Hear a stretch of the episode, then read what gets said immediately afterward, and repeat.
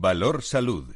La actualidad de la salud en primer plano. Comenzamos en la radio y en Internet un tiempo de radio y salud con nuestros expertos. Son ellos diversos en su procedencia, pero son los mejores.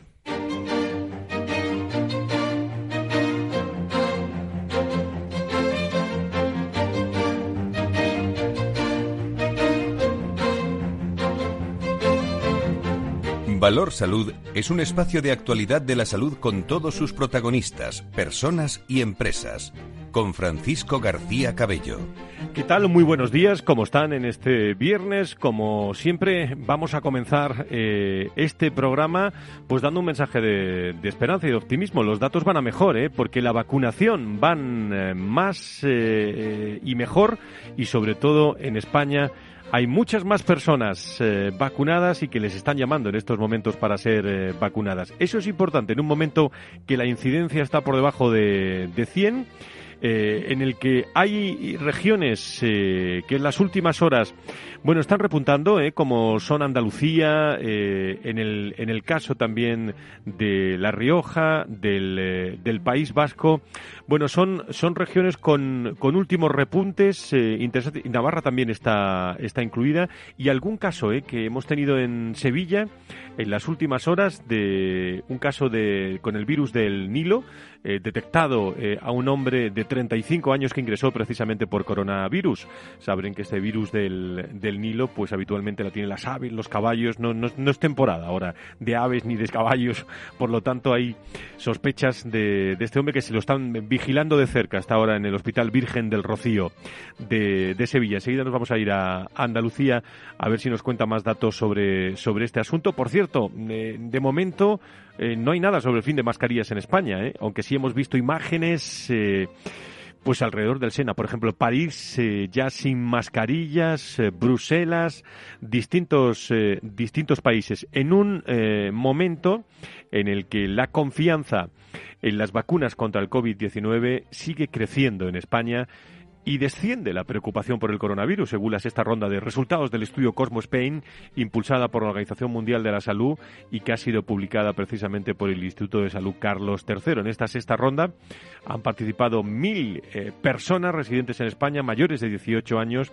con una distribución similar por sexos y un tercio de las personas participantes tienen entre 45 y 60 años. Bien, la mayoría, el 52% del total, refirió estar trabajando, de los cuales la mitad eh, indicó que trabaja presencialmente y admitió su confianza a que las cosas van mejor respecto al coronavirus. Por cierto, el INE ha publicado los datos eh, provisionales de defunciones, nacimientos y matrimonios. Lo hizo en los últimos días, eh, las últimas horas, quería decir, que constatan el drama que ha supuesto la pandemia del coronavirus en España, un 17,7% más de fallecimientos que se disparan desde marzo, un 5,9% menos de nacimientos que se desplomaron especialmente en diciembre, eh, nueve meses después del confinamiento domiciliario y un 45,7% menos de matrimonios. Es bueno la herencia de un coronavirus eh, aplastante. No se conocían estos datos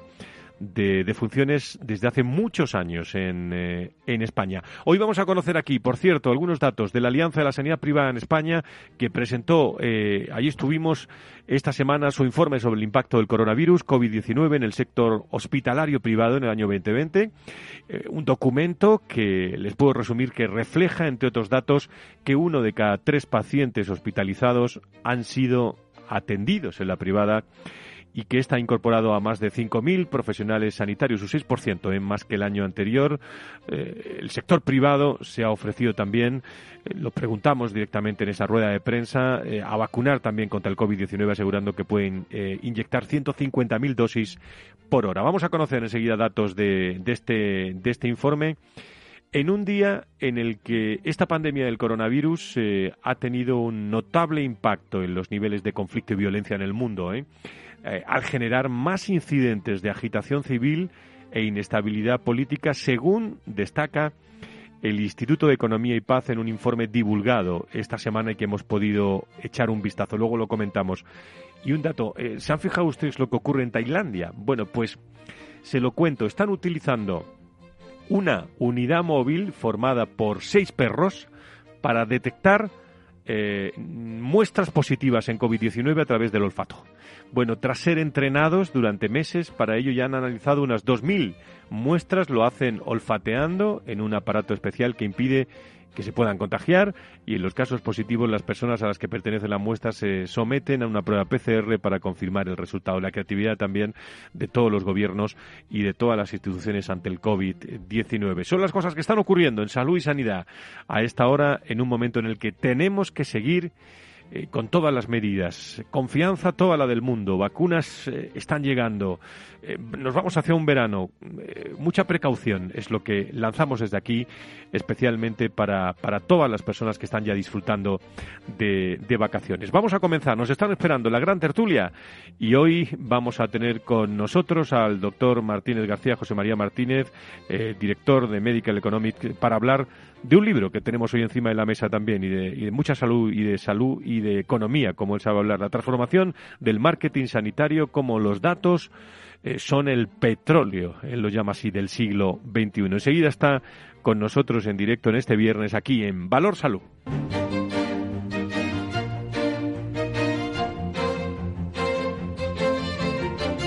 Valor Salud. La actualidad de la salud en primer plano. Y a esta hora de la mañana, eh, vámonos eh, directamente a, darle paso a nuestros contertulios de la mañana. Creo que tenemos a Carlos Rus, al presidente de la patronal de la sanidad privada en España. Don Carlos, muy buenos días, bienvenido. Hola, ¿qué tal? Muy buenos días, Fran. Un placer acompañaros. Gracias. Creo que tenemos también al otro lado del telefónico al presidente del Colegio de Médicos de Sevilla, al doctor Carmona. Don Alfonso, encantado de saludarle. Muy buenos días. Hola, buenos días. ¿Qué tal? ¿Cómo bueno, muy bien, fenomenal. Eh, enseguida se incorpora Fernando Mugarza con nosotros, pero Carlos, en primer lugar, eh, en síntesis, pues que hasta ahora ya, ya conocen eh, todo el sector de la salud y la sanidad los datos pero un informe eh, que refleja especialmente la atención de la sanidad privada y sobre todo la capacidad de generar empleo también de este sector, ¿no, eh, presidente? Sí, bueno, yo, creo que, al final eh, era de justicia poner en valor el papel que ha tenido la sanidad privada, eh, pues exponer que hemos tratado a uno de cada tres pacientes en hospitalización y, y en UCI, a pesar de que ha habido unas condiciones pues muy adversas, hemos crecido en empleo un 6%, como tú, como tú has dicho, hemos incorporado solo a nivel hospitalario a 5.000 profesionales. Y por otro lado, pues que ha sido un momento duro en cuanto a que las compras eh, han, han, estado disparadas de una forma muy especulativa. Eh, pues por ponerte un ejemplo, una mascarilla eh, que, comprábamos en diciembre a 6 céntimos, pues la hemos comprado 13 veces más cara durante todo el año 2020. yo, te preguntaba en, también en la rueda de prensa con, con muchos medios de comunicación, en, esa, en esa rueda de prensa el, a mediados de semana, bueno, ¿qué, ¿Qué palancas hacen falta para, que exista también una colaboración público-privada eh, real, eh, en tu opinión, Carlos? Bueno, la seguridad privada siempre ha tenido un papel complementario, yo creo que es su papel. Al final nosotros, eh, la colaboración público-privada es, una parte significativa ¿no? de, nuestro, de nuestro trabajo, es, es importante y, muchas veces hemos tenido que batallar políticamente, más si, quieres verlo desde un punto de vista ideológico, por, por por, poner en valor a la sanidad privada. Yo creo que lo que ha hecho el COVID es demostrar que la sanidad privada es un recurso estratégico, que es un aliado flexible y cuando es necesario está, está a disposición y nuestras empresas sin ningún tipo de duda pues han puesto por delante su, responsabilidad social frente a su objeto eh, económico. Carlos, ¿qué nos espera? Eh, ¿Cómo ha afectado todo el COVID a esta sanidad, sanidad privada? Si me permites, por dentro a los médicos. Ahora me voy al, al, doctor Carmona también para preguntarle. Bueno, yo, dos efectos muy claros. Uno, como estás resaltando tú, que es el papel de los profesionales. Yo creo que a todos los niveles, sanitarios y no sanitarios, los profesionales que trabajan en los hospitales tienen un desgaste físico, un desgaste emocional muy grande. Ha sido muchísimos meses seguidos, con muchísima tensión, con muchísimo estrés, y donde hay que resaltar el papel vocacional de las personas que trabajan en este ámbito. Y otro segundo efecto, que, es indudable, es que ha, habido mucha actividad que no ha podido realizarse y las listas de espera, eh, pues como es normal, se han disparado. Y, ahora estos son los problemas o las consecuencias del COVID y a las que hay que poner remedio. Doctor Carmona, ¿cómo, cómo, cómo están los médicos eh, trabajando en la, en la privada? Cuéntenos, eh, porque nos quedábamos ahí el, viernes pasado. mira, la, la sanidad privada, los médicos somos los mismos somos los mismos que están en la sanidad pública. Lo que pasa es que unos han optado en teoría por la sanidad pública, otros por la sanidad privada y otros están en la, en la mixta. Pero la verdad es que todos nos hemos formado del mismo vaso a partir de la sanidad pública. ¿Esto qué quiere decir? Que la, que la calidad del médico, que es lo importante para un paciente, son, es la misma. Es la misma en un lado y en otro. Aquí el problema está en que políticamente no interesa y no ha interesado nunca, nunca a la izquierda, digamos, no le ha interesado hacer esa, esa, esa combinación o ese aprovechamiento de la sanidad de la sanidad privada y a la derecha, pues cuando ha estado lo ha tenido posible, ha sido muy cobarde y tampoco. ¿Pero por qué? Porque los políticos no hablan claro. A mí como paciente me da igual que me traten en un lado y en otro. Lo que quiero que me traten en las mismas condiciones, con los mismos profesionales y con las mismas garantías. Y eso se puede dar hoy en una y en el otro. Y en un país que no es rico como es este, pues tendremos que aprovechar todos los recursos que tengamos. Y eso es lo que yo siempre estoy diciendo. No hay sanidad pública, no hay sanidad privada. Lo que hay es una buena sanidad. Y esa es la que tenemos que aprovecharnos tanto de un lado como de otro. y, y, mientras que no hagamos eso, pues estamos parcheando, unos de una forma, otros de otra, pero al final la casa sin barrer. Carlos, ¿algo que añadir a esto? Bueno, eh, darle la razón a Alfonso. Yo creo que al final el problema que hay no es un problema de gestión, no es un problema ni siquiera que tengan los pacientes, ¿eh? que al final somos fruto de la libertad, ¿no? de la libertad de empresa y de la libertad de elección que tienen, que tienen nuestros ciudadanos. Eh, el problema, como dice Alfonso, muchas veces es de carácter ideológico.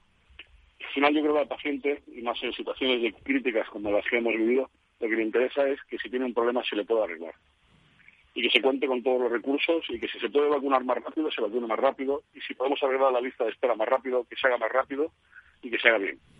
y, y, esa es la única importancia que tienen los ciudadanos, ¿no? Se incorpora con nosotros eh, José María Martínez, director de Medical Economics. Eh, querido José María, ¿cómo estás? Muy buenos días, bienvenido. Hola, buenos días, Frank. Encantado de Muchísimas. Enseguida estamos con tu libro. ¿eh? Gracias, no sé si, si, quieres eh, preguntar algo a nuestros contertulios o, o, o reflexionar sobre lo que estamos hablando. Yo, creo que ambos los conozco. Lo que han dicho, pues no tengo mucho que añadir porque lo han dicho todo y realmente estoy totalmente de acuerdo con ellos. Desearía incluso felicitar mmm, ahora a través de las ondas a Carlos Ruz porque he leído bastante de sus declaraciones de ayer y algunas muy concretas estoy encantado con ella, pero muy encantado. ¿eh? Uh -huh. eh, al presidente del Colegio de Médicos de Sevilla, una, una cuestión última. El, Alfonso, eh, ¿qué hemos aprendido? Te lo he preguntado alguna vez. ¿Qué hemos aprendido en el COVID-19 de cara a los médicos para que no vuelva a ocurrir, en tu opinión? Pues mira, para mí de cara a los médicos es una cosa fundamental, pero no solamente de cara a los médicos, sino de cara a la opinión pública. Se ha visto que la sanidad, la joya de la corona, no era tal la joya de la corona son los médicos que tenemos y los sanitarios, es por extensión los sanitarios. Y nosotros hemos, hemos aprendido que cuando se nos piden las cosas, las hacemos y estamos ahí. Yo creo que a pesar de que tú sabes que ha habido muertes por desgracia uh -huh. de muchos compañeros, que ha habido cansancios, que ahora mismo está habiendo problemas, problemas de orden psicológico, de, a, después de haber visto tanto dolor, de haber sufrido tanto en esa soledad que han tenido, yo creo que hemos aprendido a ser más fuertes y eso pues nos ha, nos ha ayudado a ser mejores médicos.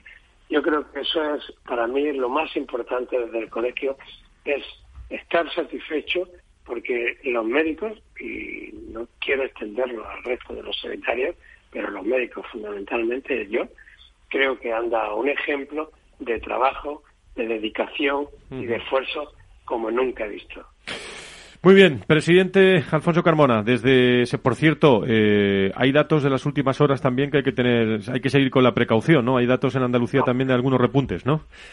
Pues claro, hay que, hay, es que la gente se cree, mira, nosotros aquí a final de mes, a final de julio, estamos ya con, es, con, la, con la inmunidad de rebaño prácticamente cerrada. ¿Eso qué quiere decir? Bueno, porque hay que seguir manteniendo las mismas, las mismas medidas, mucho más relajada en, en, en, el aire libre uh -huh. y, y, en, y, en, otros puntos, pero tenemos que seguir teniendo una precaución clara y concreta, porque el bicho no se ha ido. Y hasta que no lo tengamos controlado del todo, tenemos que seguir todos, todos ayudando a que esto desaparezca lo antes posible.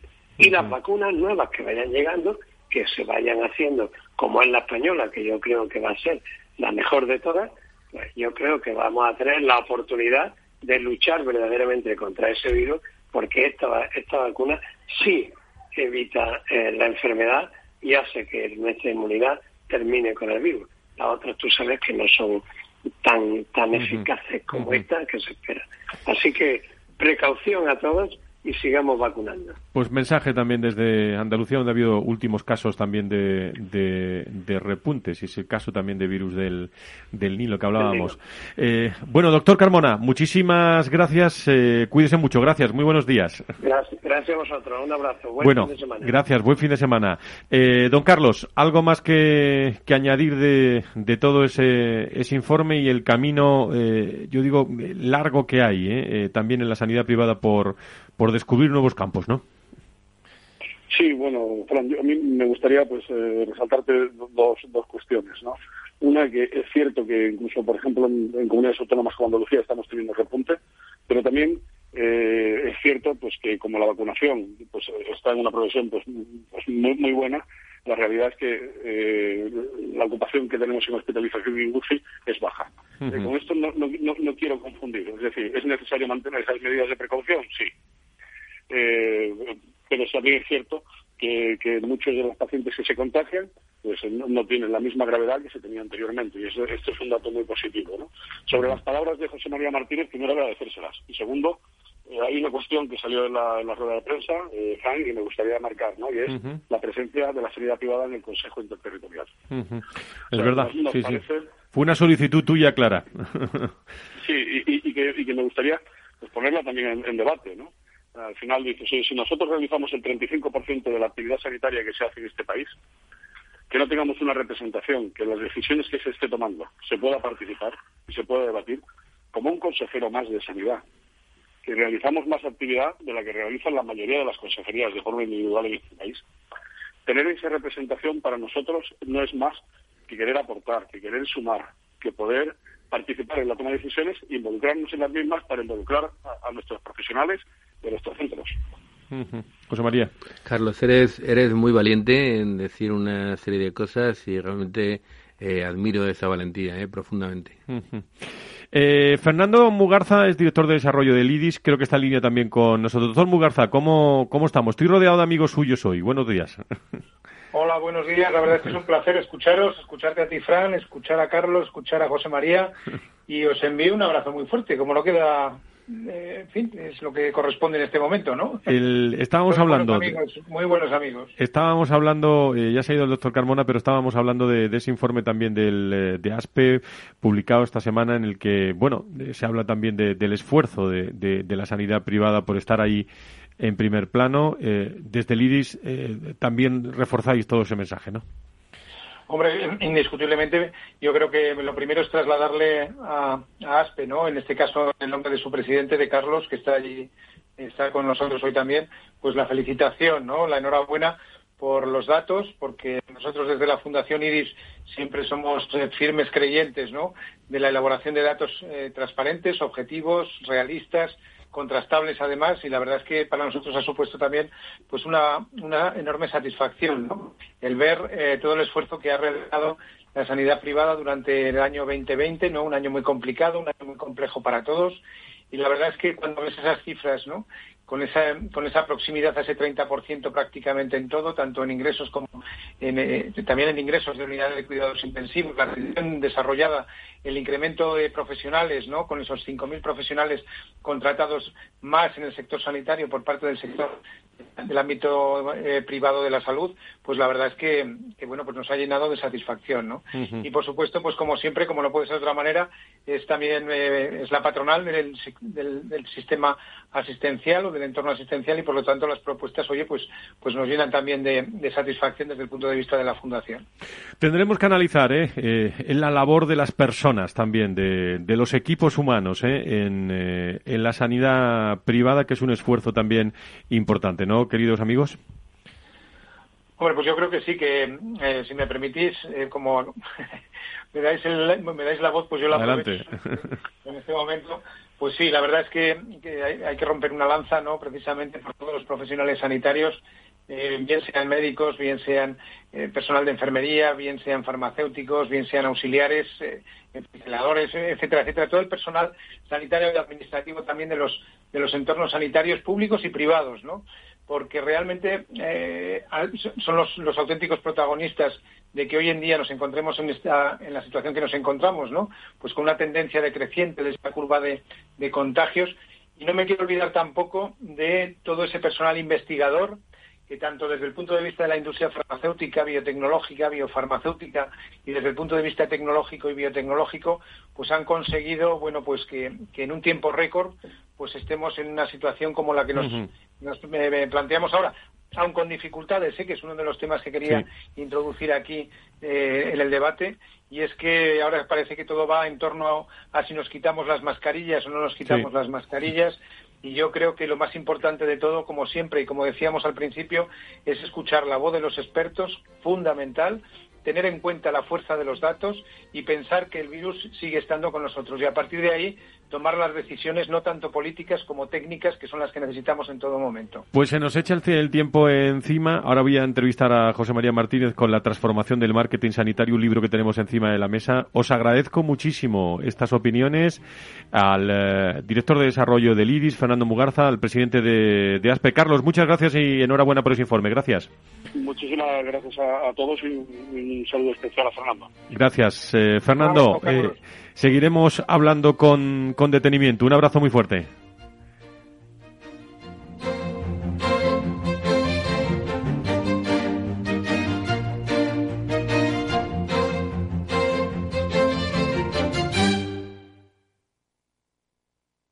Si tu lado emocional dice, invierte en robótica, sabes que es un sector en crecimiento, y tu lado racional dice, no tienes tiempo de crear una cartera desde cero y si te la gestionan otros, te cobrarán mucho en comisiones.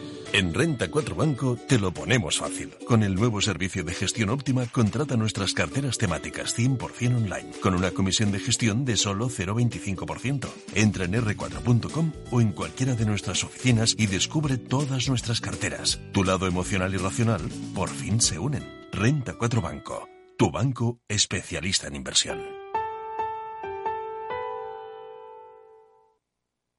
Frente a los impagos, vitamina D, la fórmula de información empresarial exclusiva de Informa para minimizar los riesgos y facilitar la toma de decisiones.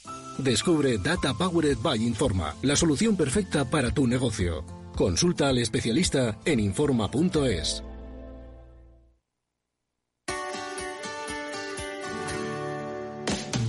Aquí, en Capital Radio, está el programa más divertido y de mayor influencia en el mundo del capital humano. Todos los viernes a la una de la tarde, únete a Humanos en la Oficina, presentado y dirigido por el speaker internacional Miguel Ángel Pérez Laguna. Un programa donde el talento es protagonista en un formato innovador e irresistible que ya se escucha en 13 países. No te lo pierdas.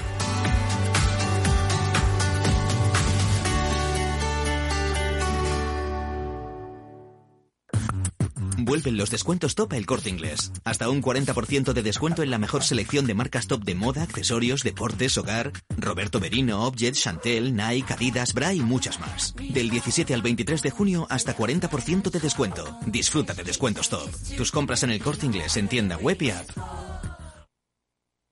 Si estás pensando en comprar una casa, entra en cuchabank.es y accede a nuestra oferta hipotecaria.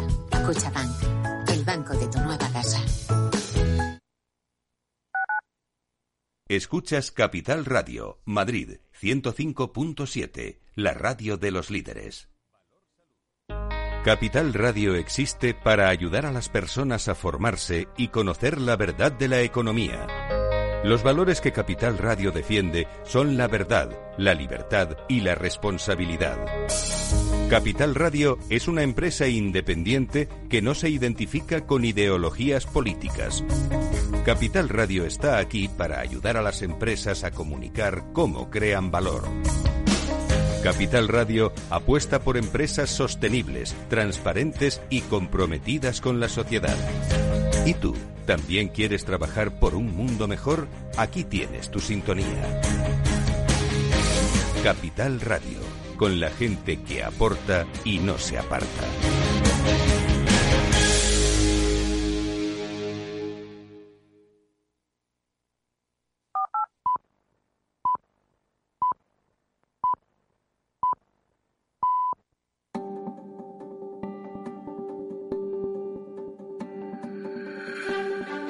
Valor Salud. La actualidad de la salud en primer plano.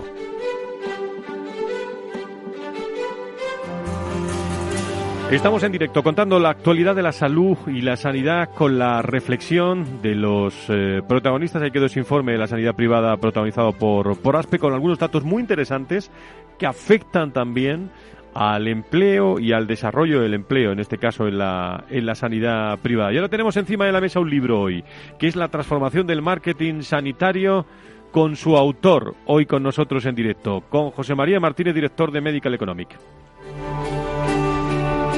Querido José María, ¿cómo estás? ¿Cómo ves el, el panorama? Escuchando esta tertulia, tú que estabas antes eh, escuchando tranquilamente y has participado con la tertulia de la mañana. Pues el panorama lo veo evidentemente pues eh, yo siempre lo veo optimista. Realmente llevo 44 años trabajando en este sector, en, casi todos los puestos del que se pueden trabajar, y realmente lo veo optimista. El sector ha ido creciendo, el sector ha ido socializándose bastante. Yo creo que hay un montón de, de aspectos muy positivos en el, en el presente y en el futuro. Evidentemente, a veces los gestores que nos dirigen no son los mejores ni están preparados para ello, pero eso ha pasado a través de la historia, ¿eh? también ahora más, Mira que tú llevas eh, esos cuarenta y tantos años, eh, yo sabes que en todas las tertulias hablamos de la colaboración público-privada y en todas las tertulias sale la política la ideología que no se separa de la salud y la sanidad. Mientras eso no ocurra, yo creo que va a ser difícil saltar algunas barreras, ¿no? Mm, lo veo difícil que ocurra, ¿eh? porque eso de la sanidad es muy atractivo. en primer lugar, es el que tiene más empleos públicos. O sea, que realmente eh, un ministro de Sanidad es todo un privilegiado que tiene tanta gente que, dirigir, coordinar, formar, etcétera, etcétera. Y, y es muy atractivo. Yo creo que un Ministerio de Sanidad a veces no se ha llamado sanidad y se puede llamar de otra forma o se puede combinar con otras cosas, pero realmente es un sector básico, realmente la sanidad la sanidad y la cultura, la educación es lo principal de un ser humano. Y después de, tantos años de, enormes contenidos, dirigiendo un gran eh, medio de profundidad de la, de la salud y de la economía, ¿Qué nos quieres contar con esta transformación del marketing sanitario que tengo encima de la mesa? Sin firmar todavía, por cierto, ¿eh? sin firmar todavía. Eso está hecho, en un, momento lo hacemos. bueno, pues, pues realmente yo creo que este es mi sexto libro, eh, no solamente solo, a veces lo hago colaborando con gente muy interesante que me aporta muchos conocimientos para mí y para los lectores, evidentemente. Yo creo que me gusta ir narrando en un sector tan egocéntrico como es el mundo de la sanidad, que es un sector tremendamente egocéntrico, pues es, es ver cómo el marketing sanitario va evolucionando en el tiempo, con sus limitaciones, con sus restricciones, con todo y va evolucionando. Yo creo que en este momento se ha producido en los últimos tiempos una evolución bastante importante del marketing. El marketing de ahora es un marketing que está tendiendo a ser un marketing, era un marketing más creativo a, partir de personas, de equipos, etcétera, y ahora se está transformando en un marketing más colaborativo y colaborativo con la principal persona que existe en este sector realmente, que es el paciente hasta ahora el paciente, por mucho que se dijera que el paciente es el rey, que el paciente, todas estas historias, no era verdad. Yo creo que a partir de ahora esa horrible palabra llamada empoderamiento, pues no da igual, es la fuerza, el poder que va teniendo el paciente, poder en su, en su salud, o sea, qué mejor que ser poderoso en tu salud. Y lo hacen y hacerlo a través de tres formas. Una es evidentemente las, las herramientas que hay ahora, lo, lo wearable, todos estos eh, equipos que se anexionan al organismo etcétera, etcétera, para mejorarlo y para controlarlo a distancia. Evidentemente mediante formación, es muy importante formar a los pacientes, hay escuelas de pacientes cada vez más, más brillantes. Y luego también, pues evidentemente yo creo que a través del propio autocuidado del paciente.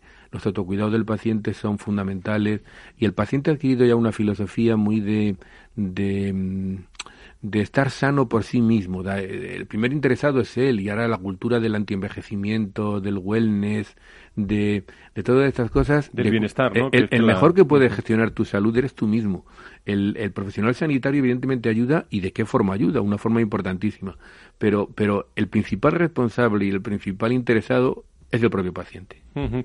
¿Cómo se ha, eh, fruto de la pandemia, eh, José María, eh, y la actualidad de, esta pandemia y, la incertidumbre de esta pandemia, lo digo, incertidumbre que tiene un tono más económico la palabra, ¿cómo se ha impregnado el mundo de la salud en, áreas de, marketing, de recursos humanos, tanto en hospitales como en otras líneas de actividad en nuestro país? Yo, yo creo que, tú que eres evidentemente un experto en en temas de, relaciones laborales, etcétera, pues realmente todo lo que es el tema del teletrabajo también ha influido aquí hmm. muchísimo, ha influido muchísimo el tema de las redes sociales, las videoconferencias, los webinars, todo esto, por lo cual la actividad no ha seguido nunca, ha seguido de una forma, si quieres, un poco más fría, pero sin embargo ha permitido que sigamos interconectados y que sigamos manteniendo la, la evolución.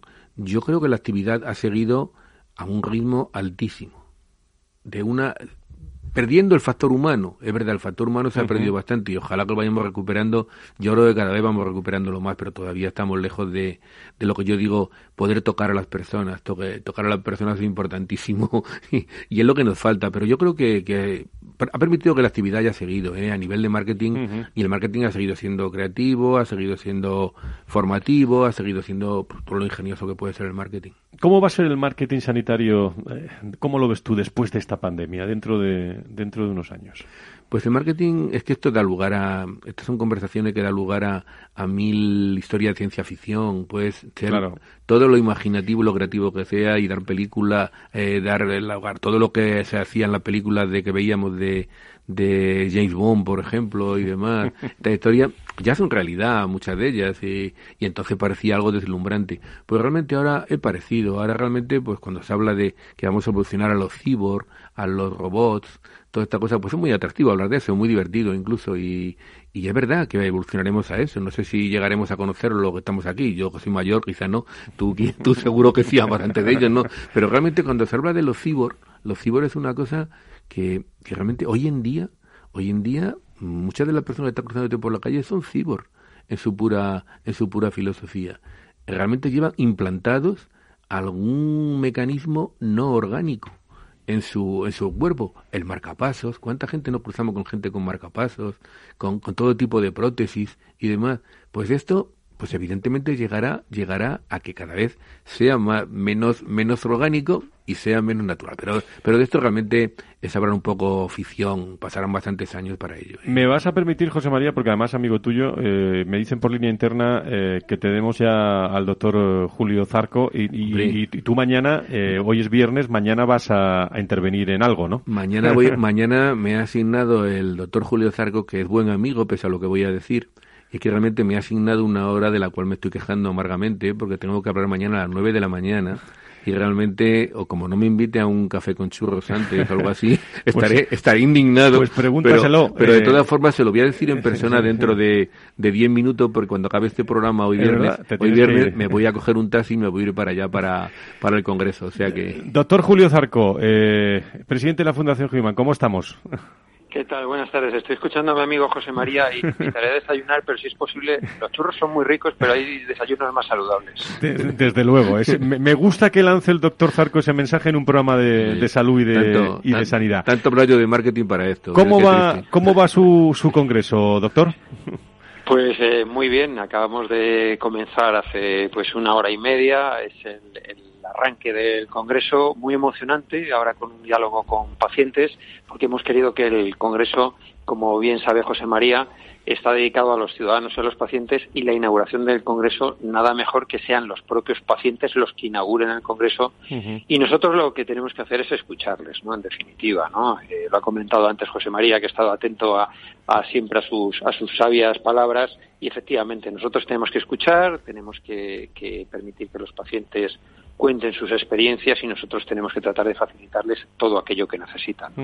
Doctor Zarco, e, e, esta pandemia ha, puesto de, manifiesto, por no utilizar otra expresión, eh, situaciones de, deficiencia en nuestro sistema sanitario.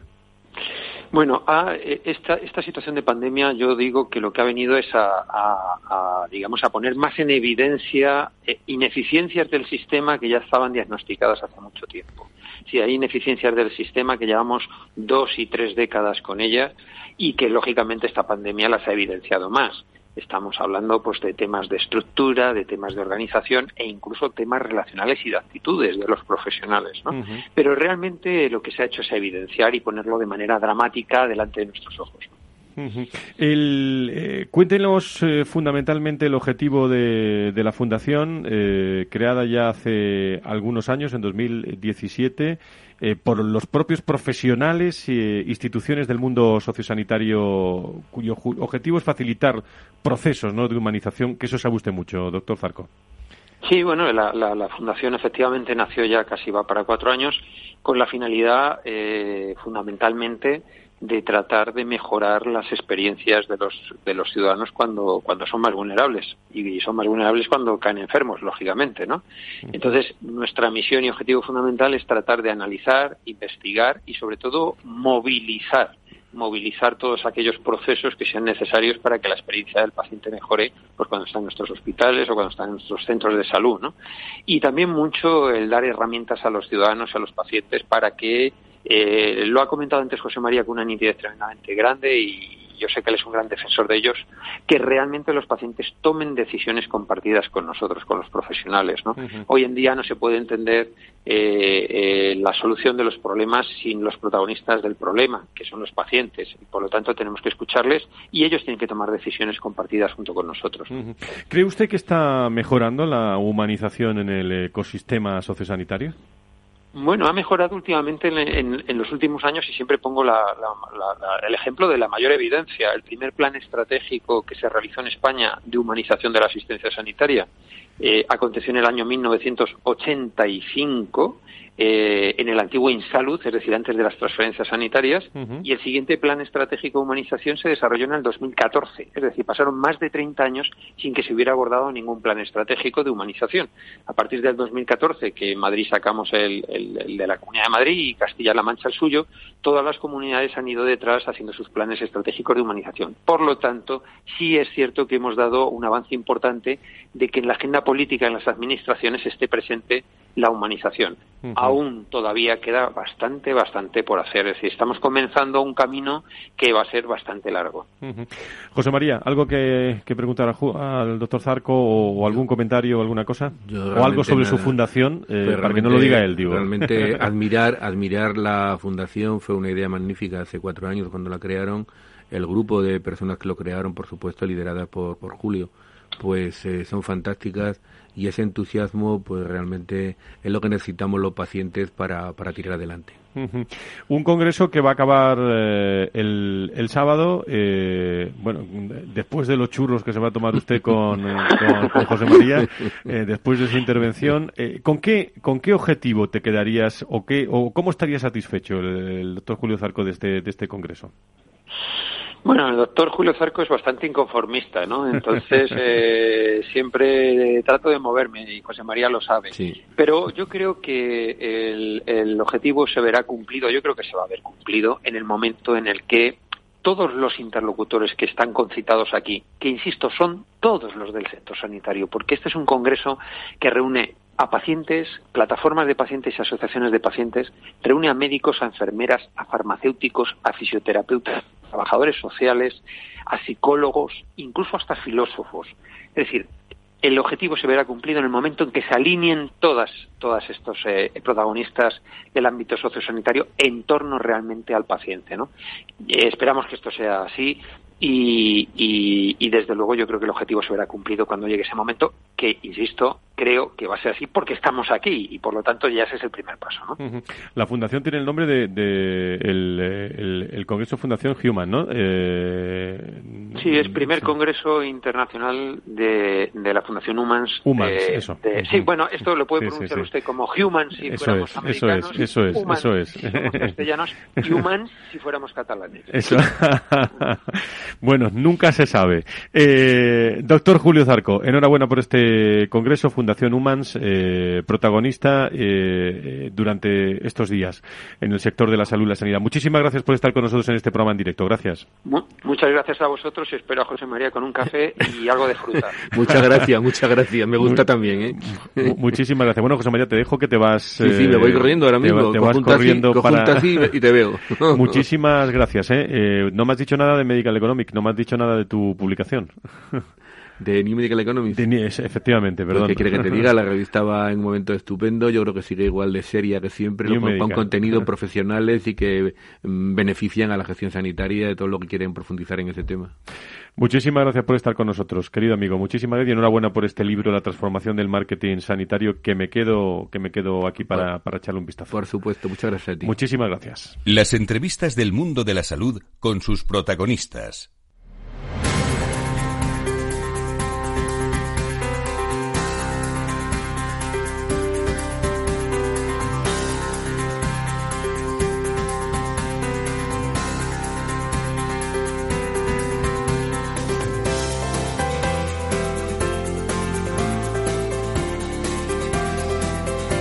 Pues nos quedan unos minutos, abrimos tertulia para acabar. Eh, empezamos o acabamos como empezamos, con una tertulia también con Nacho Nieto, con José Ignacio Nieto, experto en políticas sanitarias y es consejero de salud de La Rioja. Nacho, ¿cómo estás? Muy, muy buenos días, bienvenido. Buenos días, eh, pues, pues muy bien, espero que todos también estéis, pues, por lo menos también como yo, no me puedo quejar. Todos fenomenal, si estamos como tú, estamos fenomenal, ¿eh? sin duda, sin duda alguna. Eh, con Antonio Burgueño, director del proyecto Venturi. Querido Antonio, ¿cómo estás? Muy buenos días. ¿Cómo estoy? Pues bien, aquí estoy, buenos días, intentando estar como don José Ignacio. Anda que no han pasado amigos suyos por aquí y amigos de Nacho y por aquí por el programa hoy, ¿eh? Durante todo el programa. Es que el mundo de la salud al final es pequeño. María, ¿eh? Los últimos, José María y doctor Zarco son una pareja interesante. Muy bien. Sin ninguna eh, duda, sin ninguna duda. ¿Con qué, con qué quieren ustedes empezar eh, esta, esta tertulia? ¿Qué les, ¿Qué les gustaría comentar antes de preguntarle yo a Antonio algunos datos de, de listas de espera que, que está manejando por ahí como, como datos de, de primicia. Eh, ¿Por dónde quieren empezar? Don José Ignacio, haga usted una reflexión de la semana. bueno, bueno.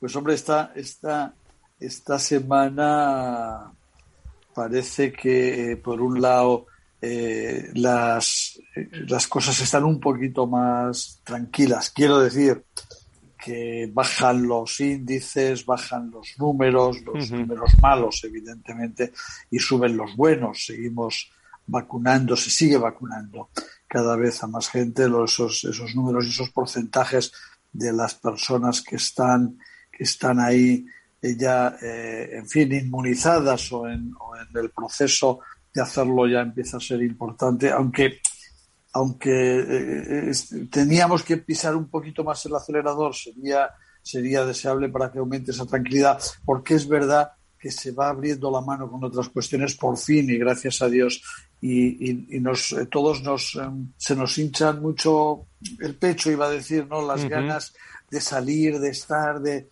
de volver a, a, la normalidad aquella que conocíamos de verdad y puede y puede tener ciertos, ciertos peligros. ¿no? Y ahora le voy a dejar a, don Antonio porque hay alguna reflexión que no sé si es más de índole, una que yo tengo dándole vueltas todos estos días, por ejemplo, con el tema de las de las mascarillas, pero bueno, vamos a, vamos a ir hablando poco a poco. Venga, eh, Antonio. No, no, yo, yo creo que estamos eh, eh, hilando y como continuidad a la tertulia de, de la semana pasada, pues evidentemente cada vez se oye hablar menos de, de, coronavirus en los medios de comunicación se hablan de otros temas que además no son sanitarios y temas sanitarios. Va acopando otras, otras patologías, otras realidades, otras iniciativas, otras, otras eh, la vacuna de VIH, que es muy importante y, y se está debatiendo y tal.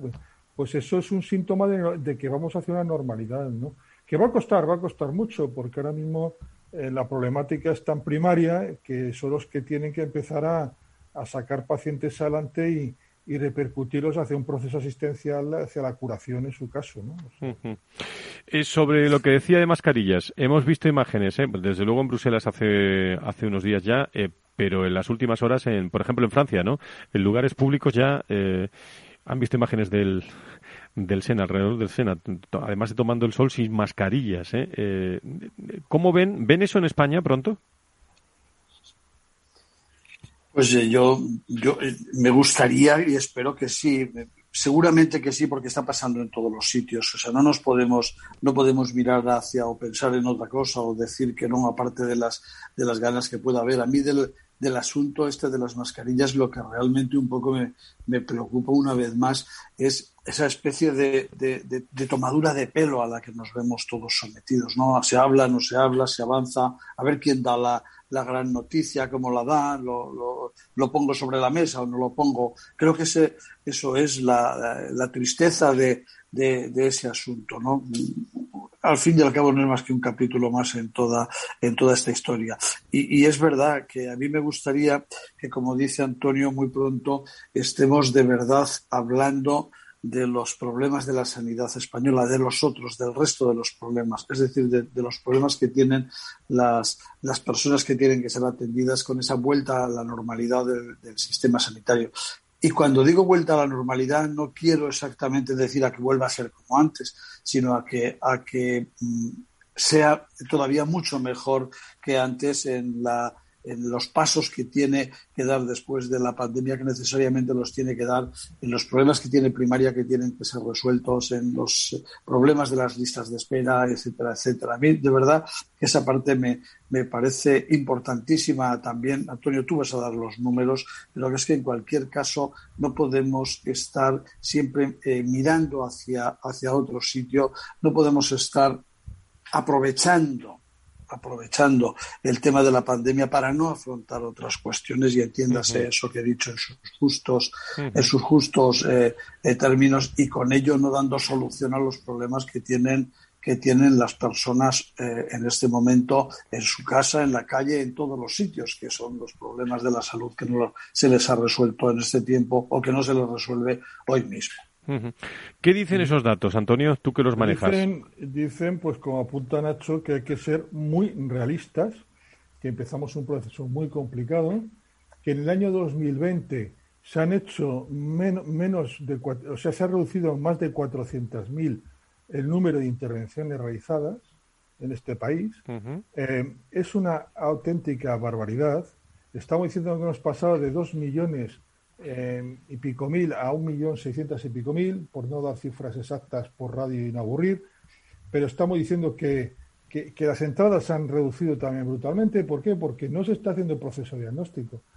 ¿Qué significa esto? en los datos que dábamos en el estudio de consultas e, externas decíamos que las especialidades también venían a reducir el número de listas de espera. Por cierto, se sigue reduciendo la lista de espera quirúrgica. Estamos en 685.000, levemente.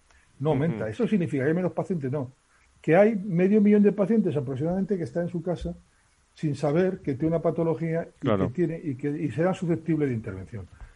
¿Y esto dónde está la patata caliente? Pues no está en las especialidades, porque como está estudiado esto, el problema está en, en, en, primaria, que es el primero que le ve. Y claro, primaria, entre que tengo el COVID todavía dándome guerra, que estoy con las vacunas que me están dando guerra y ahora me tengo que filtrar mucho más de lo que ya tenía, si ya tenía problemas primaria, la atención primaria es una auténtica bomba de rojería y los profesionales tremendamente quemados. Y, reclamando pues, pues un salario y reclamando que tienen derecho y además pueden tener hasta, no razones, razones siempre hay, tienen hasta razón, pero creo que se ha juntado un pelotón tremendo y eso hay que ser realistas, va a tardar mucho en, en poderse normalizar. ¿eh? No hemos comentado la tertulia de, primera hora de la mañana, bueno, del comienzo del programa, los datos del INE ¿eh? de, de defunciones, bueno, nacimientos, matrimonios, pero es un 17,7% más de fallecimientos, ¿eh? ¿eh? que se han disparado desde, desde marzo y no se han puesto de acuerdo ahí, ¿eh? el, el, el, el INE realmente con, el, con, la, con sanidad, porque porque salen muchos más eh, fallecimientos con estos datos que, los que teníamos en, en mente y, realmente eh, no se conocen estos datos en España desde hace muchos años, ¿eh? Nacho, Antonio. Sí, es un tema, bueno, se podía prever lo que los desfases y los números que asustan, asustan mucho, ¿no? Es, es consecuencia de, lo del COVID, la edad media, lógicamente, baja también, de la, edad media, vamos, la, esperanza de vida. En fin, es, lo que ha dejado y nos está dejando este, esta pandemia como, como recuerdo, ¿no? Así que entonces, bueno, pues vamos a ver ahora si despacito se va normalizando y qué repercusión tiene. Debería tener un efecto rebote en una bajada posterior una vez que termine el COVID. Pero tampoco lo sabemos porque las patologías que son que no COVID que se han retrasado, pues pueden llevar a un incremento de fallecimientos por las mismas. Eso lo iremos viendo. Previsiblemente va a ser así, pero hasta que no salgan los datos no se puede afirmar nada. ¿no? Nacho, ¿algo más que, añadir? Sí, no, no, que, que, conocer los datos de verdad, de verdad, no va a ser, no va a ser fácil y que seguramente aquí se nos están juntando un número de, de, motivos, muchos motivos muy importantes y lo que yo creo que hace que hace falta para resolver esto, porque como digo, no es volver a la situación anterior. Yo creo que han cambiado, hay muchas cosas, los paradigmas son diferentes, hay muchísimas cosas que en este momento han cambiado y que hay que volver y que hay que volver a analizar. Todos hemos cambiado, el sistema sanitario tiene que cambiar y bueno, iba a decir la gestión política, por supuestísimo, pero, pero todo eso es lo que nos tiene que hacer plantear de verdad cuál es la situación actual en este momento, qué situación hay, cuáles son las necesidades y cómo las vamos a resolver, con qué herramientas hay que resolverlas. Y en algunos momentos eh, también, eh, igual es que hay que olvidarse de cómo se hacían algunas cosas hasta eh, eh, hace un año o hace año y medio y que hay que hacerlas ahora de una manera diferente, aprovechando,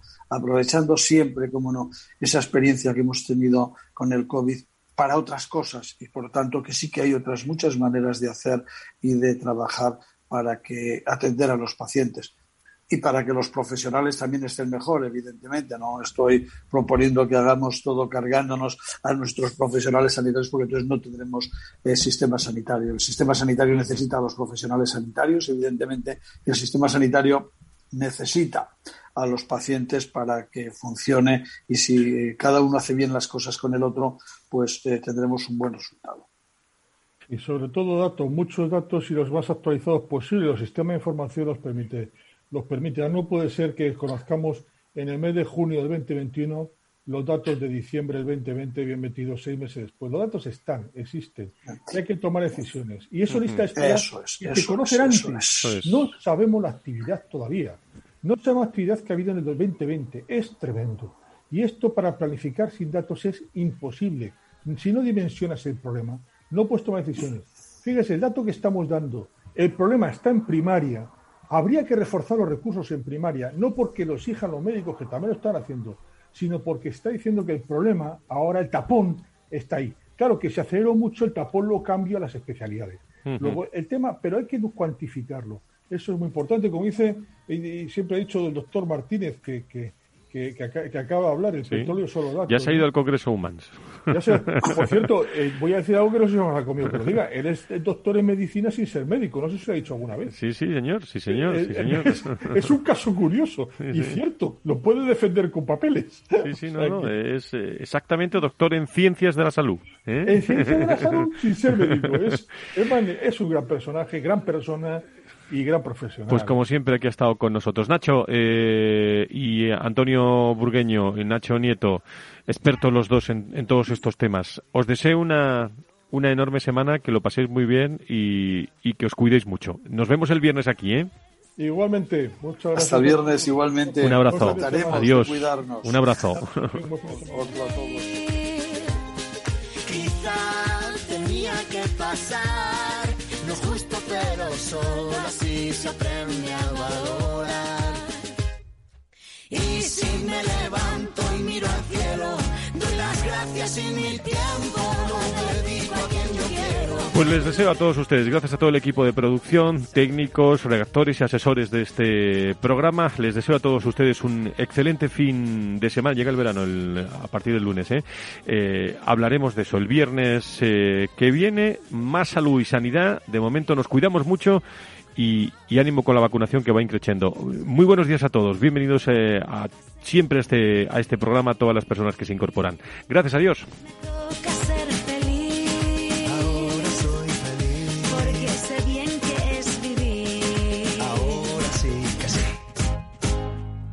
Valor Salud.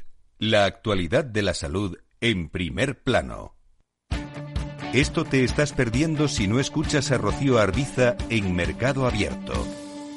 Roberto Moro, analista de Apta Negocios prefiero hacer caso a los gráficos que, por supuesto, no son la panacea universal, pero sí es a mi entender la herramienta que mejor funciona y menos el por qué. El gráfico incorpora absolutamente todo y sobre todo me habla de una asepsia tremenda porque me hace no tener en cuenta eh, lo que esté diciendo en cada momento eh, Angela Merkel, ni lo que esté diciendo el gobernador del Banco Central, ni dónde esté el Producto Interior Bruto de Birmania. Me da igual. Mercado Abierto con Rocío Arbiza. Capital Radio, la genuina radio económica.